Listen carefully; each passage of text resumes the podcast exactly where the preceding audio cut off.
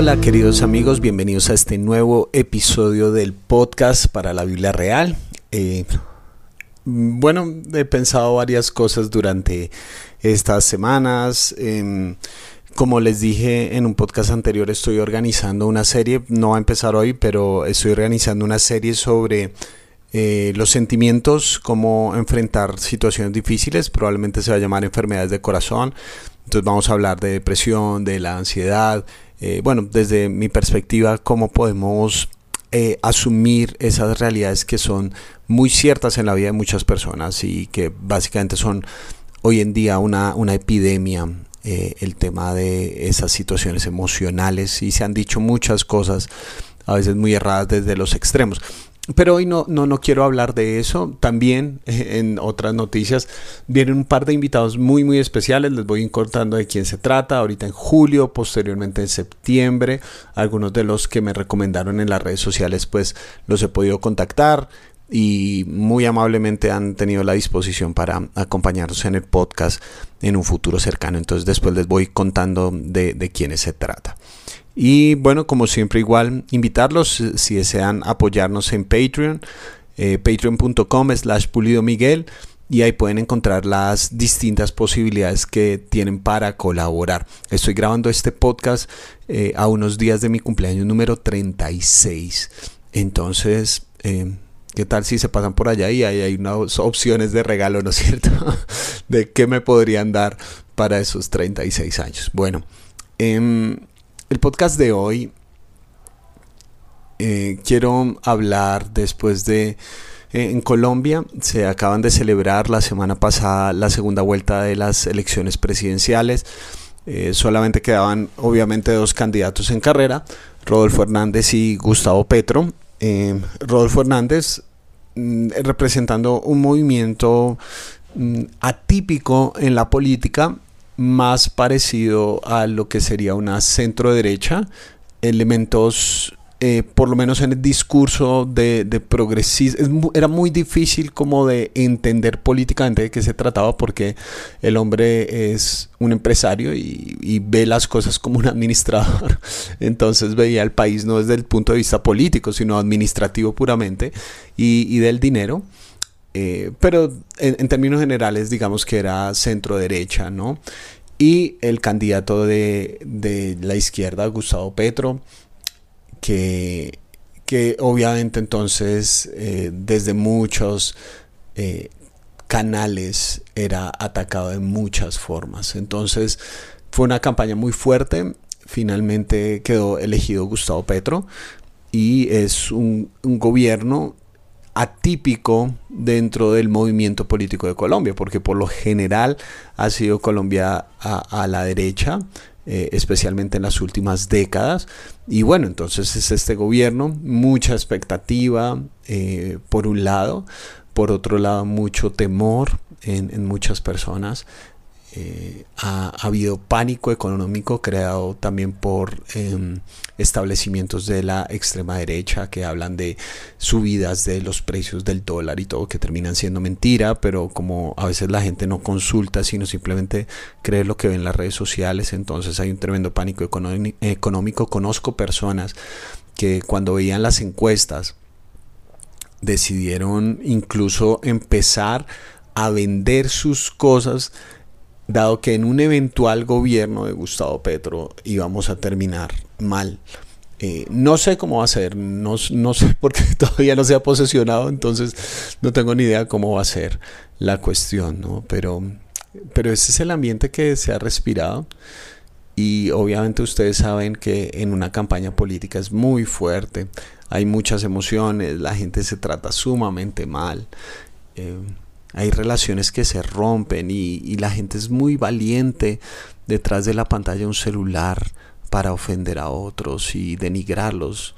Mm, yo ponía algunas reflexiones sin ningún ánimo partidista ni mucho menos, pero los ánimos estaban tan crispados que la gente, gente que se siente con el derecho de ofenderte simplemente porque está dentro de tus contactos en las redes sociales, gente que eh, te puede escribir en, el muro pero no tiene tu número privado.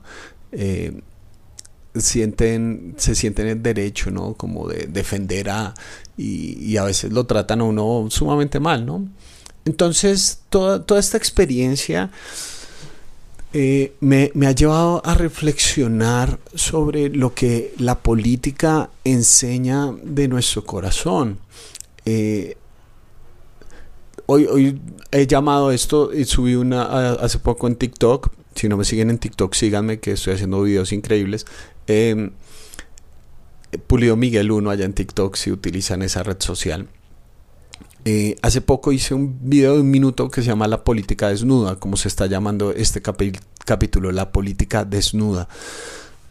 Porque lo que yo siento es que la política desnuda cosas que ya hay en nuestro corazón la forma como yo entiendo la política, entendiéndose política eh, como el manejo de la polis, la administración de la polis, la polis para los griegos era fundamentalmente la ciudad, ¿cierto? La polis era la sociedad, la construcción social de cómo vivimos en comunidad, cómo vivimos las personas. Entonces, unos políticos eran las personas que están a cargo de decirnos cómo debemos vivir. Y entonces a partir de eh, leyes nos decían cómo debíamos distribuir la tierra, a partir de leyes nos, debían, nos decían cómo deberíamos tratarnos unos a otros y a lo largo del tiempo y de las culturas esas políticas han evolucionado, han cambiado, pero también hay políticas que son distintas aquí en América del Sur, a como serían en India,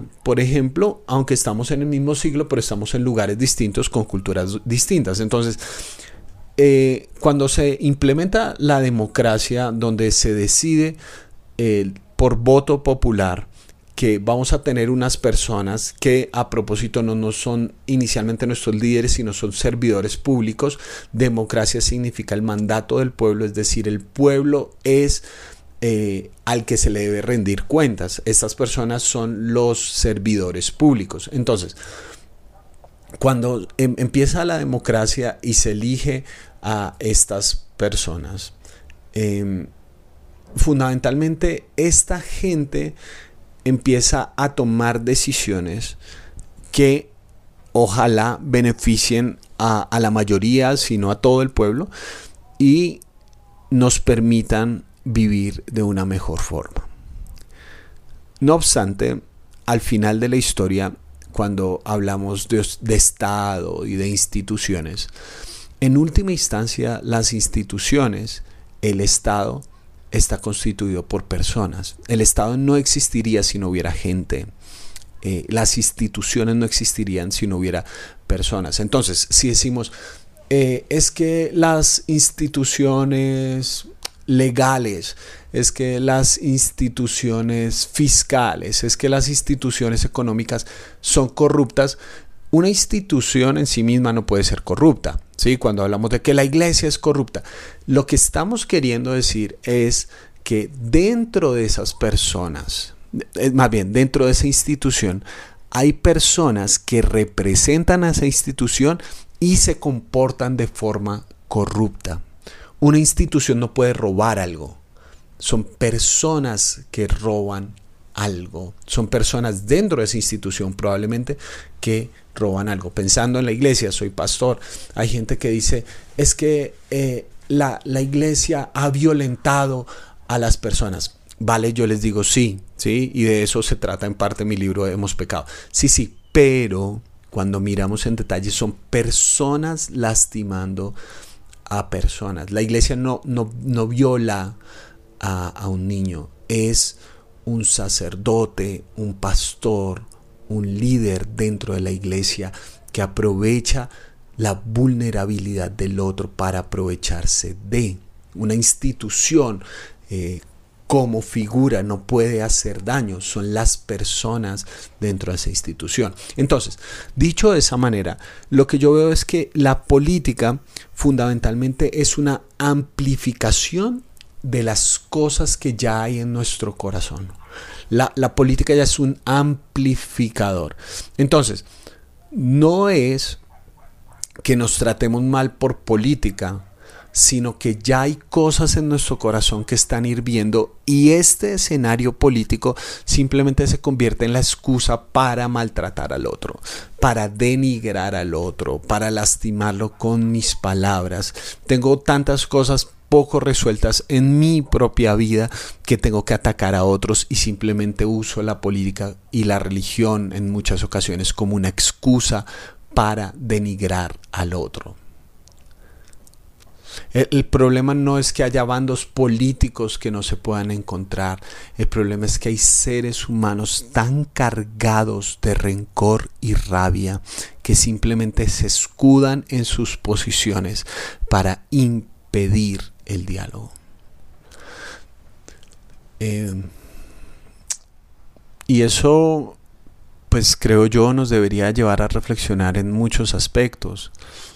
Porque a veces es muy fácil eh, echarle la culpa a ese monstruo abstracto de lo que es la política, el Estado, las instituciones, por cosas que son fundamentalmente nuestra responsabilidad.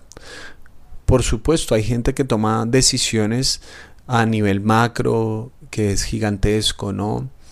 Mm, pero pensaba yo, ¿cuánto de, de nosotros eh, se ve reflejado eh, en ello, ¿no? Cuánta hipocresía e inconsistencia hay en nuestro propio corazón. Y, y es tan sensible este tema que anulamos la opinión del otro si aparentemente suena como algo distinto a lo que nosotros pensamos. Entonces, decimos como, ah, no, este es petrista, o este es rodolfista, o este es izquierdista, o este es derechista. Y al meter a la gente dentro de esa casilla, simplemente los anulamos. Y, y suponemos que con ese tipo de gente no se puede dialogar, ¿verdad? Pero desde una perspectiva del Evangelio, yo creo que hay una invitación a, poder estar en ese punto de referencia donde seamos capaces de elogiar la virtud donde la veamos y denunciar la maldad y la injusticia donde la observemos. El Evangelio se convierte en un paradigma de cosmovisión es decir, son unas gafas mediante las cuales vemos toda la realidad. Porque muy fácilmente si tú te consideras izquierdista o derechista, lo que haces es sumarte a unas doctrinas de esa visión del mundo. Entonces, eh, entonces ¿Estás a favor o en contra del aborto? ¿Estás a favor o en contra de la eutanasia? ¿Estás a favor o en contra de eh, la legalización de la droga. ¿Estás a favor o en contra de los derechos de la comunidad LGBTI? Entonces, si eres izquierdista o derechista, a todo le tienes que decir o que sí o que no, porque la doctrina de esa visión del mundo te dice que debes hacer. Pero el Evangelio es una especie de punto arquimédico, un punto de, referencia exacto donde se puede mirar el mundo desde otra perspectiva, donde se puede observar la realidad con una mirada diferente. A veces pensamos, lastimosamente en el medio cristiano, que somos apolíticos. Es decir, que no nos tenemos que meter en eso, ¿no? Que en esas cosas no se deben meter, no debemos opinar. Y la apolítica es imposible. Todo lo, ah, incluso si tú dices, no me importa eso de la política, ahí estás tomando una decisión política, ¿sí? Eh, la, gente, la gente que, por ejemplo, decide no votar, dice, ay, no, yo no voy a votar porque eso no me importa. Eso es una decisión política, ¿sí? Eso son decisiones políticas que, como individuos, afectan el gobierno de toda la ciudad, el gobierno de toda la sociedad. Entonces, hay muchas personas que piensan que el cristianismo es simplemente apolítico, es decir, como que es una abstracción de la realidad y no es así. Yo creo que Jesús lo que nos ayuda es a ver la realidad desde otra perspectiva. Es decir, cómo enfrentamos nuestra vida individual y nuestra sociedad. Si la política es la amplificación de lo que ocurre individualmente. Por eso cuando Jesús apunta al corazón y cuando dice que del corazón surgen las peores cosas, del corazón surge los malos deseos, la lujuria, la codicia, pero posteriormente también se habla de las guerras, ¿sí? Todo comienza en un corazón. Si un corazón se transforma, eventualmente todo a su alrededor va a tener una perspectiva distinta. Por eso Jesús apunta a construir una comunidad de individuos que tengan un corazón transformados y esa pequeña comunidad se convierte en una alternativa para una sociedad general y que puedan hacer un mundo distinto. Cuando a Jesús lo arrestaron y va ante ese injusto juicio frente a Poncio Pilato, hay una reacción muy interesante por parte del Señor Jesús cuando eh, lo está juzgando Poncio Pilato y, dentro del diálogo que, está teniendo con él, em, bueno, le hace una pregunta a Pilato en Juan capítulo 18, le dice, eh, Pilato volvió a entrar en el palacio y llamó a Jesús. ¿Eres tú el rey de los judíos? le preguntó. ¿Eso lo dices tú? le respondió Jesús, ¿o es que otros te han hablado de mí? ¿Acaso soy judío? replicó Pilato. Han sido tu propio pueblo y los jefes de los sacerdotes los que te entregaron a mí. ¿Qué has hecho? Entonces, esto es muy importante. ¿Por qué? Porque Poncio Pilato era un servidor del imperio romano. Y Palestina era un hervidero. Eso era un lugar donde se, sabía que por el tema religioso podía estallar, estallar, una guerra en cualquier momento, como posteriormente ocurrió en el año 70 después de Cristo en la revolución de Barcova, donde alguien dice que es el rey porque esa tierra les pertenece a los judíos, entonces se arma una tremolina y obviamente los romanos no quieren eso, ellos no quieren tener a todo el mundo bajo control. Entonces Pilato, como alguien puesto por el imperio eh, tiene que ver qué es lo que está pasando. Y los líderes judíos de Jerusalén están diciendo, aquí hay un revoltoso que es este Jesús que dice ser rey de los judíos. Lo cual es una sublevación muy grande. Entonces por eso Jesús, le, por eso Pilato le pregunta, ¿cuál es, ¿cuál es el lío? ¿Qué es lo que usted hizo? ¿Sí? O sea, ¿por qué me lo trajeron aquí y me lo denunciaron? ¿Qué es lo que pasó? Y vean la respuesta de Jesús. Dice, mi reino no es de este mundo, contestó Jesús. Si lo fuera, mis propios guardias pelearían para impedir que los judíos me arrestaran. Pero mi reino no es de este mundo.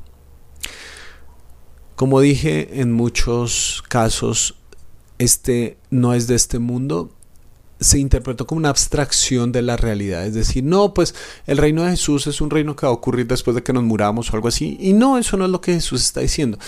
Está diciendo, mi reino no habla el lenguaje de este mundo. Si, si hablara el lenguaje de ustedes, los romanos, entonces yo simplemente le diría a los ángeles, bueno, vengan, por favor, me protegen y aquí se acaba con todo, ¿sí? Eh, yo utilizaría la violencia para responder a la violencia. ¿Por qué? Porque ese es el idioma que hablan políticamente en el entorno. Si nos dicen A, nosotros decimos B y C. Y si nosotros respondemos B y C, ellos dicen B, C y D. Porque así funciona la política, así funciona, ¿no es cierto? ¿Quién es más fuerte? ¿Quién domina? ¿Quién tiene mejores ideas? Y si ellos nos lastiman, nosotros no nos vamos a dejar.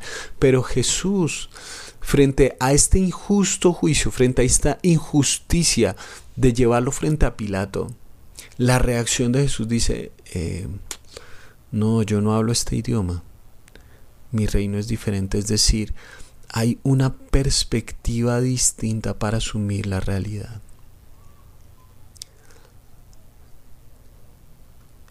En el reino de este mundo se hace todo lo posible por impedir la cruz, pero el reino que no es de este mundo va a la cruz para dar su vida en rescate por muchos. En el reino de este mundo, la comodidad y nuestro propio bienestar es la meta suprema. Pero en el reino que no es de este mundo, se elige la cruz y se sigue a Jesús hasta la muerte, se elige por qué dar la vida, porque hasta que uno no encuentra algo por lo cual está dispuesto a morir, no va a valer la pena vivir. En el reino que no es de este mundo, no importa si hay injusticias a nuestro alrededor, no simplemente las denunciamos, sino que modelamos y mostramos cómo podría ser una vida diferente.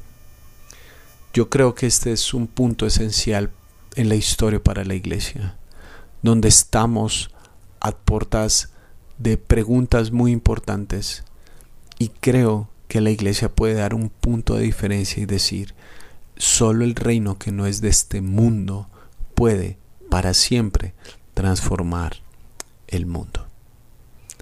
Esas son algunas de mis reflexiones en la política, porque la política desnuda y ojalá que cuando desnude nuestro corazón nos muestre que nos parecemos cada día más a Jesús. Como siempre, te mando un gran abrazo.